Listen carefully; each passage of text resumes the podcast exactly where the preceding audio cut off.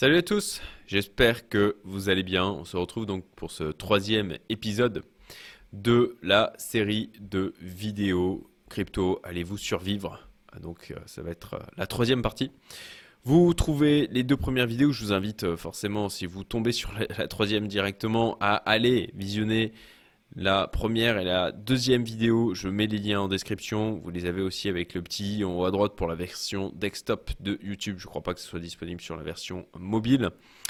Euh, et je vous invite, voilà, vivement à aller voir ces deux premières vidéos avant de regarder celle-ci, même si bien sûr il y a des choses intéressantes dans celle-ci, puisque l'on va voir les indicateurs que j'utilise, que je vais utiliser donc dans les mois, potentiellement trimestre, année à venir. Et donc ma petite routine de vérification mensuelle que je vais continuer d'opérer tout au long de cette phase d'accumulation. Euh, lors de bah, ce qu'on peut encore appeler aujourd'hui un bear market. On est peut-être dans un rallye haussier. On verra ce que ça donnera dans les semaines à venir. Donc, qu'est-ce que l'on a vu? Petit rappel quand même de ce que l'on a vu dans les dernières vidéos. Donc euh, j'ai expliqué mon approche générale, j'ai expliqué la diversification que j'opérais sur les différents secteurs, j'ai expliqué toute ma stratégie de value averaging, de rééquilibrage, euh, en montrant aussi le document Google Sheet que j'ai créé sur mesure pour pouvoir gérer cette stratégie sur les différents mois, trimestres, années qui viennent, les outils que j'exploite, euh, les éléments de sécurité que j'ai déployés, la psychologie. Donc tout ça c'est dans la vidéo 1 et 2, hein, je, reprécise. Les comportements lors du dernier bull run. Là c'est vraiment ce que je vous partage, hein, je le disais dans la vidéo précédente et peut-être celle d'avant aussi. C'est vraiment moi le mind mapping que j'exploite personnellement et qui est là comme en support pour la construction et la mise en œuvre de toute cette stratégie. Et puis dans ma précédente vidéo, et je vous remettrai d'ailleurs le lien en description, vous avez la possibilité de récupérer le Google Sheet que j'ai mis en place pour pouvoir déployer vous-même cette stratégie, puisqu'encore une fois, je vous euh, détaille de manière euh, complète euh, le déploiement de la stratégie en question. Là, on va voir ma routine avec les indicateurs préférés que j'exploite et que je vais Regardez donc tous les mois. Alors je précise que l'ensemble des liens et des indicateurs que je vais vous présenter aujourd'hui dans cette vidéo, vous avez un lien qui vous permet de les réceptionner en totalité, toutes les URL que j'exploite euh, pour pouvoir bah, les récupérer de votre côté et aussi effectuer votre suivi, effectuer votre sélection aussi d'indicateurs hein, par rapport à ceux qui vous semblent le plus pertinents, puisque je voulais vous en présenter euh, bah, quand même quelques-uns là ce soir. Euh, néanmoins, comme vous le verrez, ce... alors oui, je, excusez-moi, je, dis ce soir parce que il est quasi 21h ici. Euh, habituellement, je fais mes euh, vidéos en journée, mais en fait, ce soir, on a une présentation d'opportunités privées equity au sein de ma communauté privée. Vous avez d'ailleurs le lien en description hein, si vous voulez postuler.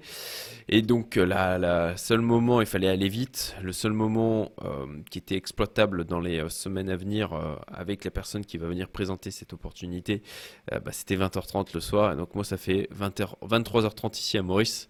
Donc pour moi qui me couche tôt habituellement, ça va piquer un petit peu. Et, donc voilà, je, me retrouve à faire du coup cette vidéo en début de soirée pour exploiter le temps en attendant jusqu'à 23h30, le moment où on lancera la vidéo conf. Bon, euh, pardon pour cette, cette longue parenthèse.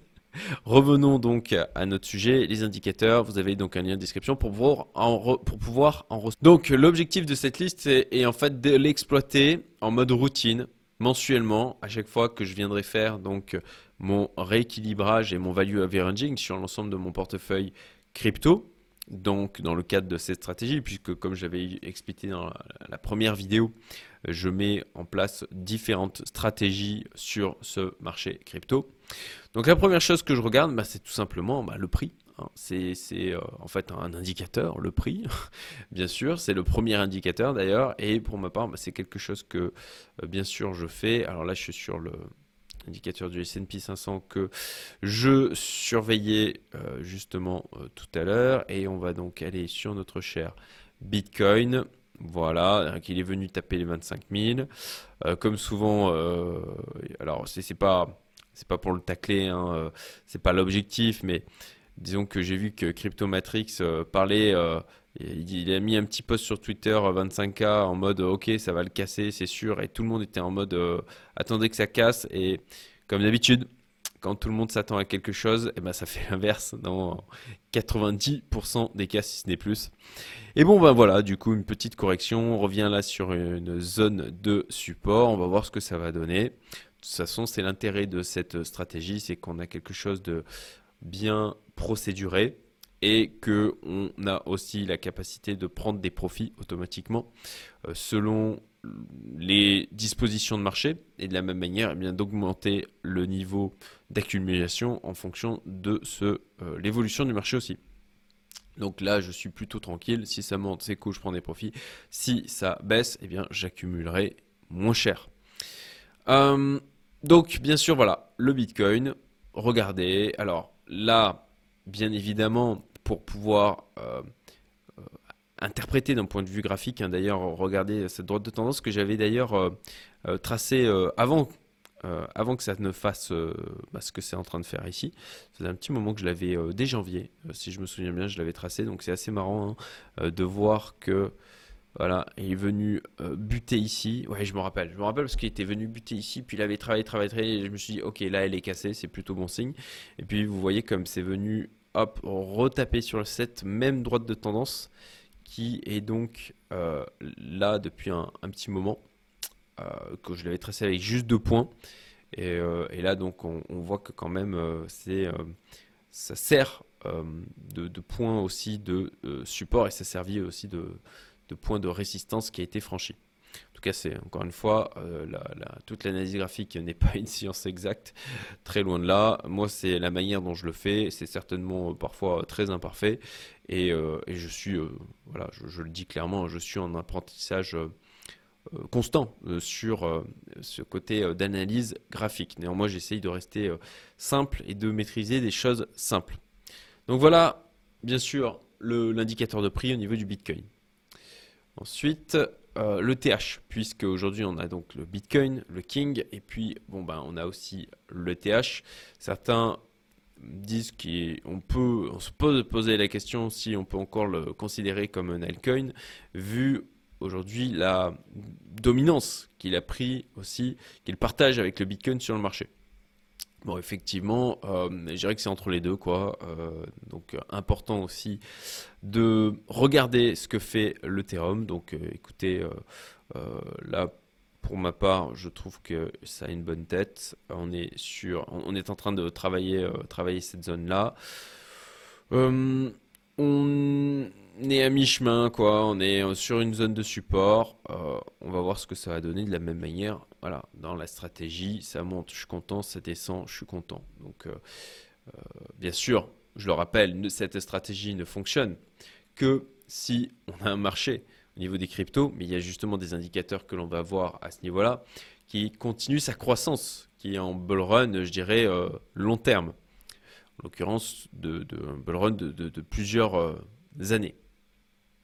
Donc voilà, je pense que regardez l'évolution donc euh, là, on a, fait un plus bas au niveau de l'Ethereum, là, on a fait un plus bas qui était plus haut. Bon, voilà. Et puis, on a quand même une, on voit une contraction.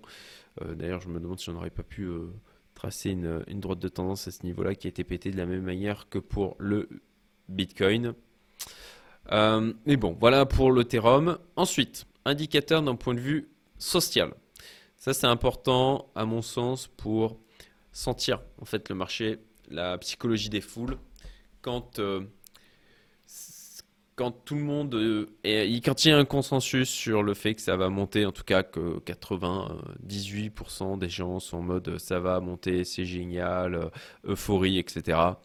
Bon, bah c'est le genre de moment où effectivement il faut euh, soit sortir, soit vraiment préparer sa sortie. Et donc pour ça, pour voir un petit peu la manière dont, alors ça, ça va mesurer l'activité sur les réseaux sociaux ça ne va pas forcément vous donner euh, le sentiment d'euphorie ou de peur qui peut y avoir. ça, il y a un autre indicateur, le Crypto Fear Index, dont je vais parler euh, juste après. Mais voilà, ça vous permet quand même de, voir un petit peu l'activité. J'ai encore réduire ma tête parce que, voilà, à la rigueur, on s'en fout de ma tête. L'important, c'est de voir les indicateurs.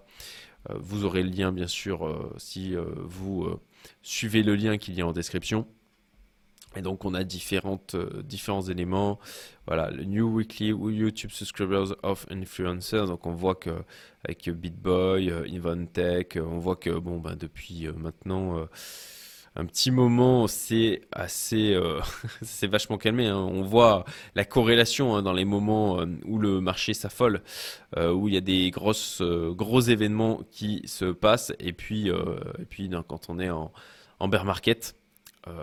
Ou en phase de latéralisation, forcément, il y a beaucoup, beaucoup moins d'animation sur les réseaux. On voit qu'il y a globalement euh, c'est la même chose un peu de partout. Euh, ce qui est intéressant là quand même, c'est que on voit qu'il y a une augmentation euh, de volume de tweets d'une manière générale sur le Bitcoin et l'Ethereum, et que là on a aussi, je dirais limite, on est revenu sur une zone de support sur ce volume de tweets qu'il peut y avoir autour du Bitcoin et l'Ethereum. Donc ça, ça va dans le sens aussi et j'en parlerai un peu plus tard, un peu plus loin dans cette vidéo avec d'autres indicateurs, dans une adoption de la crypto d'une manière euh, générale. Euh, en tout cas, une progression clairement de l'écosystème et de plus en plus de gens qui s'y intéressent. Euh, pour rappel, moi, c'est mon troisième bull run et j'ai vu vraiment l'écosystème évoluer depuis maintenant 5 ans. Ouais, c'est ça, 5 ans, ça commence à faire. Et et bon, ben, il y a eu beaucoup de choses qui sont passées. Il y a de ça tout juste trois ans. Il y a des trucs aujourd'hui qui existent dans le monde de la crypto qui étaient de limite euh, utopiques euh, à l'époque. Donc, voilà.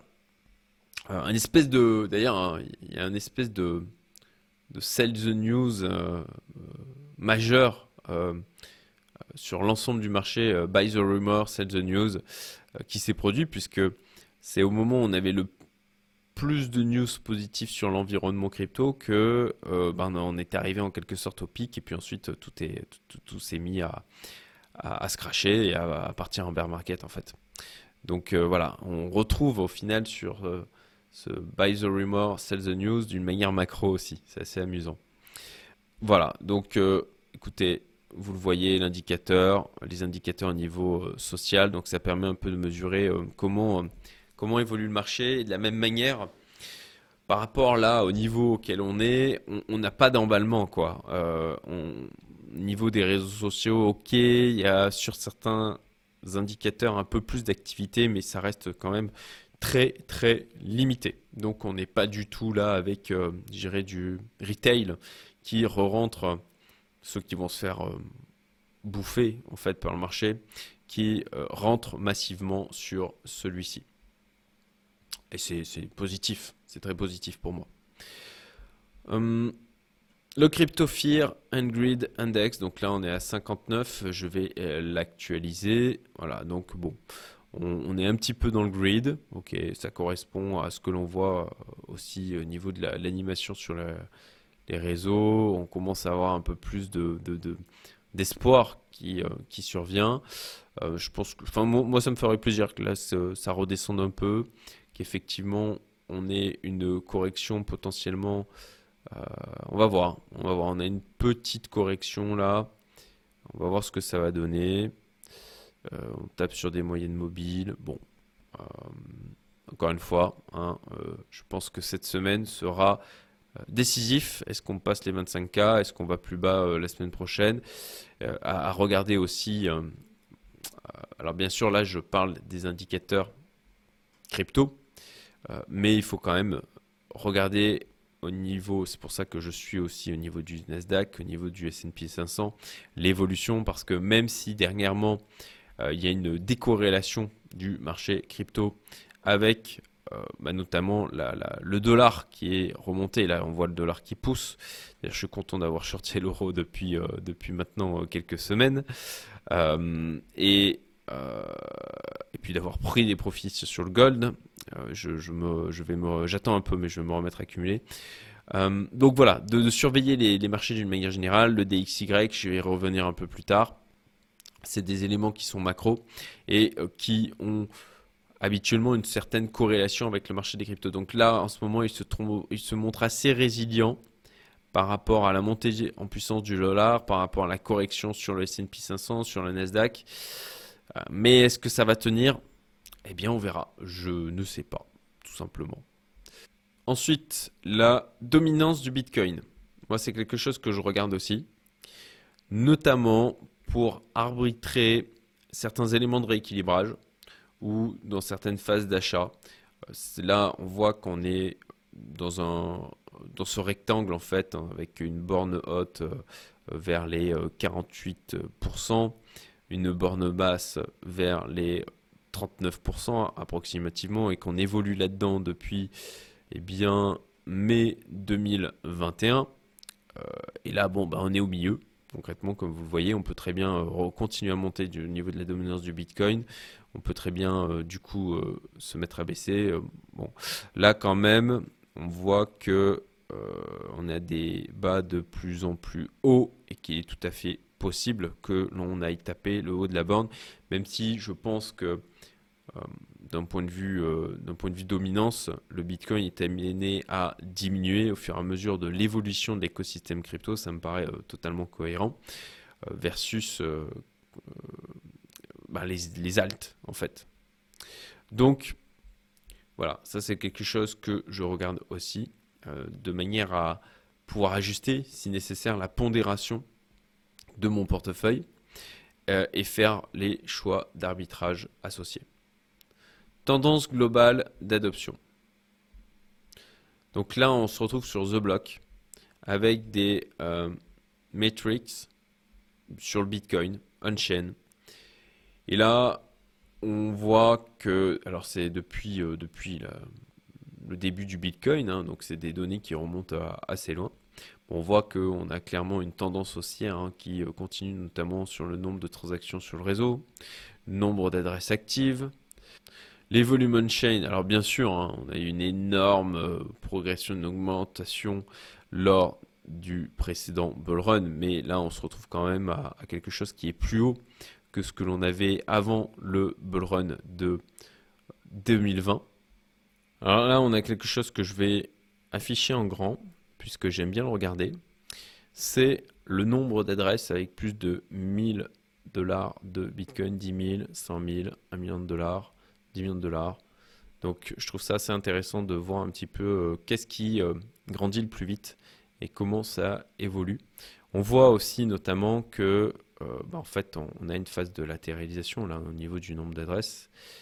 C'est plutôt bon signe aussi en termes d'adoption de la crypto, en tout cas en l'occurrence clairement là au niveau du Bitcoin. Même genre d'indicateur sur l'Ethereum.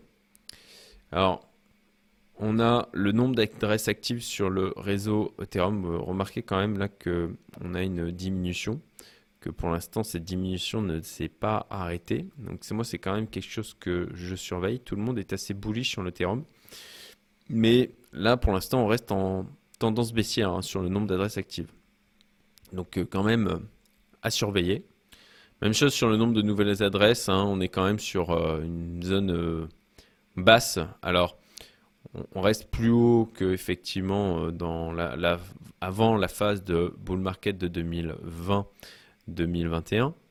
Mais voilà, il ne faudrait pas non plus que ça diminue davantage. Ensuite, on a les indicateurs sur la, le stade, on va dire macro du marché. Moi, ce que je regarde à ce niveau-là. Donc, on a le MRV Z-Score hein, qui est assez connu. Tout cas, pour ceux qui sont dans le monde de la crypto depuis un petit moment ou qui s'y intéressent euh, activement. Euh, là aussi, moi, c'est quelque chose que je regarde quand même euh, régulièrement. C'est une des raisons pour lesquelles je m'étais d'ailleurs mis à réaccumuler mi-novembre, hein, puisqu'on avait, on était quand même très proche donc du de la zone basse, des, plus bas qui avaient jamais été atteints au niveau du MRVZ score. Donc là, vous voyez qu'on ressort donc d'ailleurs de cette zone verte, telle qu'on a pu le faire ici en donc c'était voilà, autour de avril 2019. Même si bien sûr il y a eu euh, l'accident entre guillemets de mars 2020. Qui est d'ailleurs une zone d'achat, et j'avais des ordres. D'ailleurs, à ce moment-là, je me rappelle, j'étais à Disneyland à ce moment-là quand le marché crypto était, ça été craché. J'étais content d'avoir des ordres qui étaient en, attente et, plutôt bas. et bon, bah voilà, là on en ressort. Et pour moi, c'est pour ça que je me dis qu'un petit rallye haussier, ça, ne me semblerait pas déconnant. Après, on va voir en fonction de comment la macro aussi évolue. Et ça, c'est quelque chose qui me semble important. Alors, on a aussi cette page sur lookit2bitcoin.com avec bien sûr le prix. Euh, on a le sentiment de marché. Ça, on retrouve donc le Fear and Greed Index sur cette page, en plus de la page que je vous ai montrée tout à l'heure. Mais moi, ce que je trouve intéressant, c'est ça. C'est du coup l'évolution du Bitcoin versus le S&P, Dow Jones, Tesla et Apple. Et donc, bon, ben, je, trouve euh, intéressant ça de, notamment là, on a un Bitcoin, comme vous le voyez, ce que je disais tout à l'heure, qui est plutôt résilient, euh, compte tenu des baisses que l'on voit sur euh, le Dow Jones, le S&P, Apple, Tesla. Donc à voir s'il arrive à tenir sur cette semaine et aussi les semaines à venir, voir comment d'une manière macro, le marché réagit. Voilà, ça aussi, ce qui est intéressant, c'est les prédictions de prix du Bitcoin. de la même manière, hein, ça vous donne euh, aussi une marge, euh, une partie haute, partie basse. On voit là de la même manière qu'on est sur quand même la partie basse, euh, ce qui du coup me semble d'autant plus intéressant d'accumuler dans cette période-là. Alors, troisième indicateur que j'utilise d'un point de vue macro sur le Bitcoin et la crypto d'une manière générale, c'est le CBBI que j'ai découvert. Je me souviens plus quelle chaîne en avait parlé. Est-ce que c'était Crypto C'était le journal du coin? Il y a de ça euh, quelques semaines et j'ai donc euh, inclus dans les indicateurs que je surveille. Et qui est donc euh, une combinaison de 9 indicateurs avec une certaine pondération et qui donne euh, bah, une note de 0 à 100 sur est-ce qu'on est, euh, en, clair au, pic ou pas. Donc 0 étant le minimum, 100 étant le maximum. Et donc là, on a un joli euh, graphique qui nous permet, alors ça, je trouve que c'est un bon complément avec le MRV Z-Score, et d'ailleurs, il l'exploite aussi, pour bah, saisir un petit peu à quel niveau, à quel stade on est du marché. Ensuite, vous avez des indicateurs plutôt à court, moyen terme que je regarde, notamment sur ce site de Coinalyze que vous pouvez utiliser d'ailleurs gratuitement. Vous avez un compte payant, mais en tout cas moi pour ma part, pour l'utilisation que j'en ai, euh, j'ai pas pris de compte payant, ça me suffit. Donc euh, vous, là c'est un donc c'est un tableau que j'ai construit moi-même. Hein. En fait, c'est assez simple pour pouvoir rajouter ces ces deux indicateurs, donc Aggregated Open Interest, vous allez dans Indicator, vous tapez Aggregated Open Interest, vous l'ajoutez. Là, vous avez Aggregated Predicted Funding Rate Global. De la même manière, vous allez dans Indicator, vous le tapez, vous l'ajoutez. donc ça permet de voir un peu euh, donc le nombre de positions euh, long short cumulées qu'il y a sur le marché et aussi si globalement les gens sont plutôt long ou plutôt short en fait. Donc là, en l'occurrence, je suis en 1 heure. On peut remonter euh, sur du 4 heures. Donc on voit que clairement, là, il y a une augmentation de l'open interest, ce qui est plutôt bon signe à mon sens si on part sur un rallye haussier de voilà, quelques semaines, voire quelques mois. Ensuite, vous avez donc cette page Technical Analysis qui permet de voilà, donner des tendances sur un ensemble d'indicateurs de, en clair, est-ce que ça va monter, est-ce que ça va descendre. Bon, très sincèrement, je ne sais pas encore trop quoi en penser. Euh, d'ailleurs, d'une manière générale, hein, tous les indicateurs là que je vous présente, c'est l'intérêt d'y revenir régulièrement parce que vous allez voir un petit peu qu'est-ce qu'ils vous disent, comment vous allez les interpréter et ce qu'il se passe derrière au niveau du marché.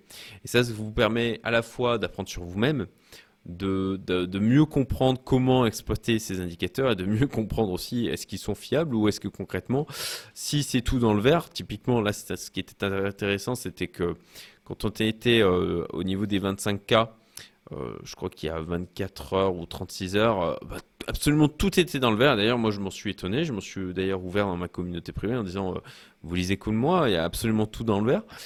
Et, et en fait, ça n'a pas cassé les 25K. Donc, Je vais surveiller ça et je vais voir si justement quand on a tout dans le rouge ou tout dans le vert, au final, ça n'a pas tendance à faire l'inverse parce que c'est quand même des indicateurs qui sont assez accessibles, des types d'indicateurs que tout le monde regarde. Est-ce que là aussi, s'il n'y a pas un consensus global, est-ce que ça ne veut pas dire que tout le monde du coup pense à la même chose et comme souvent, le marché fait l'inverse. Donc voilà, ça je vous le partage, mais j'ai assez peu de recul dessus. Donc je vais continuer à le suivre et on verra bien ce que ça donnera comme résultat. Ensuite, on a cet indicateur, la euh, Weekly Moving Average 200. Et là, on voit d'ailleurs, euh, c'est assez intéressant, hein, comme on, vient euh, taper sur celle-ci. elle servit clairement de zone de résistance. Voilà. ça aussi, c'est intéressant de voir un petit peu euh, comment évolue le Bitcoin par rapport à, cet indicateur-là. On voit qu'on est passé juste en dessous du coup pendant un moment et que là aussi hein, c'est en train de, buter euh, dessus. On va voir si on va le franchir. Ça me semblerait, en tout cas si on regarde historiquement par rapport à l'évolution du Bitcoin et du cours, ça me semblerait pas déconnant que là on repasse au-dessus. Là aussi, line of best fit, de la même manière, bon, on est passé en dessous. Euh, il est possible que du coup, euh, on ait une zone de résistance si je vais dans cette zone-là vers les 34, voilà, 34 000 dollars. Donc, pareil, euh, à surveiller. Mais de la même manière, ça nous montre quand même qu'on est sur un point bas et que là aussi, ça sent aussi, si bien sûr le marché continue à être haussier sur le long terme, c'était pas c'était pas déconnant de se mettre à accumuler, ce n'est pas déconnant de continuer à accumuler maintenant. Alors celui-là je vous le montre pas, c'est tout simplement parce qu'il faut avoir un compte payant en mode avancé si je me souviens bien, je me souviens bien pour pouvoir y accéder. Et là-dessus, euh, comme je vous le disais, hein, ça c'est un mind mapping que j'exploite euh, d'un point de vue perso. Et donc ça c'est un lien vers mes métriques au niveau de Glassnode et ce que j'ai mis en favori. mais en fait, dans, tout ce que je vous ai présenté, là, grosso modo, vous avez déjà tous les éléments sur d'autres sites euh, par rapport à ce qu'il y a là au niveau de Glassnode. Ensuite, donc, je évoqué tout à l'heure, de regarder l'évolution de la dominance du euh, dollar, puisqu'on a quand même vu qu'on avait une corrélation quand euh, le dollar a tendance à se renforcer, le bitcoin a tendance à en souffrir. Et d'ailleurs, dernièrement, tout souffre face au dollar qui se renforce notamment, bon, ben, on le voit là, l'euro qui, l'euro qui, qui souffle. Donc c'est d'ailleurs c'est assez intéressant là de, voir ce qui se passe. Euh, c'est quelque chose qu'il faut que je suive. De la même manière, le euh, S&P, le Nasdaq euh, et le gold notamment. c'est pour ça que dernièrement, vraiment, le, marché des, des cryptos et le Bitcoin ont été plutôt résilients face à un dollar qui s'est renforcé. Ensuite, il y a quelques autres indicateurs. Alors, CryptoMiso. C'est intéressant ça parce que en fait, il sort le nombre de commits, l'activité sur les projets. Donc là, on a ICP par exemple qui arrive en premier sur le nombre de commits euh, sur euh, les 12 et 1 mois. Euh, le top 10 Mina, SushiSwap, Solana. Et donc c'est intéressant en fait d'aller voir si vous positionnez sur un projet, de voir un petit peu comment celui-ci continue d'évoluer et quelle est l'activité au niveau de sa communauté de développeurs. Donc là, si je fais le ADA, ben, par exemple, en fait, euh, il ne ressort pas. Euh, mauvais, exemple, Cédric. Euh, Solana peut-être, voilà. Donc le Solana, on voit qu'en fait, malgré, malgré la claque qu'il y a eu après la chute de FTX, eh ben, on a quand même toujours une activité qui reste, ma foi, plutôt soutenue au niveau des développeurs. Et euh, alors c'est pas le cas de tous les projets, hein, comme vous voyez celui-là part. Eh ben, voilà depuis euh, euh, depuis peut-être début janvier, hein, on n'a pas grand chose qui se passe. Voilà, euh, FI euh, protocole de la même manière. Donc c'est, je pense, c'est intéressant d'aller euh, jeter un œil comme ça avant de vous positionner dans un projet parce que si ça fait un moment que les développeurs ils ont plus comité quoi que ce soit, alors il faut vérifier. Hein, peut-être qu'ils, voilà, peut-être qu'ils ils ont arrêté de, rendre ça public, peut-être qu'ils ont sont passés sur une autre solution de versionning, j'en sais rien. Mais bon, grosso modo, la plupart du temps, c'est pas forcément très bon signe quoi. Autre indicateur, ça, eh bien, c'est les flux de vente et de holding par les mineurs. Donc on voit que là, ils ont vendu massivement, certainement pris la gorge sur la phase de novembre et que là, ils se sont remis à holder davantage que à vendre. Donc c'est intéressant, je pense, de voir un petit peu euh, comment les mineurs euh, se comportent.